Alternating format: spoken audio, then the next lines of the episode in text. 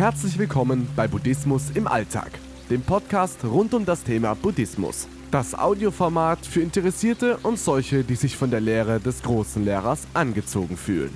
Geschichten, meditative Texte und Anleitungen zur Meditation einfach und verständlich erklärt von Shaolin Rainer, einem ehemaligen buddhistischen Mönch, der heute die Lehre Buddhas nach seinen persönlichen Vorstellungen vermittelt.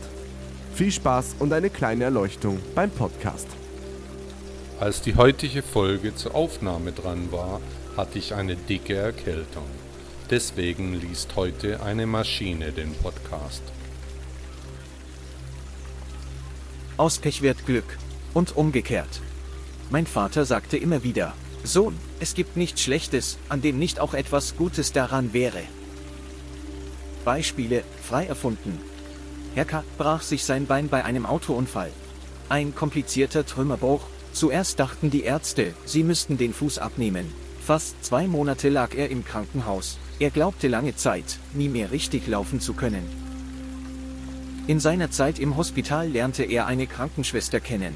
Die beiden verliebten sich ineinander, heirateten kurz nach seiner Entlassung.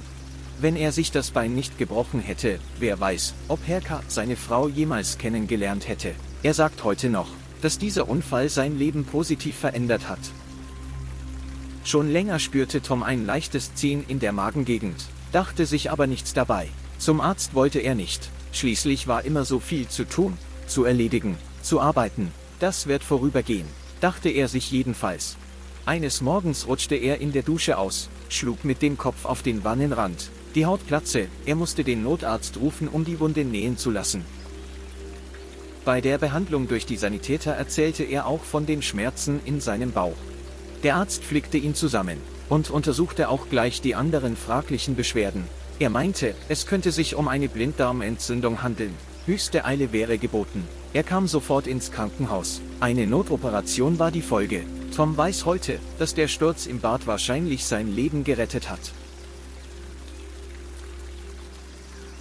Wie oft höre ich Menschen fluchen, schimpfen. Bei jeder Gelegenheit, wenn etwas nicht so ganz passt, werden Kraftausdrücke bemüht. Buddhisten wissen, dass man nicht werten sollte, weil man ja auch gar nicht weiß, was aus einer bestimmten Situation entstehen kann. Vielleicht erweist sich ja der Umstand, der zuerst als extrem negativ empfunden wird, im Nachhinein als großer Glücksfall. Aus Pech wird Glück. Und vielleicht auch umgekehrt.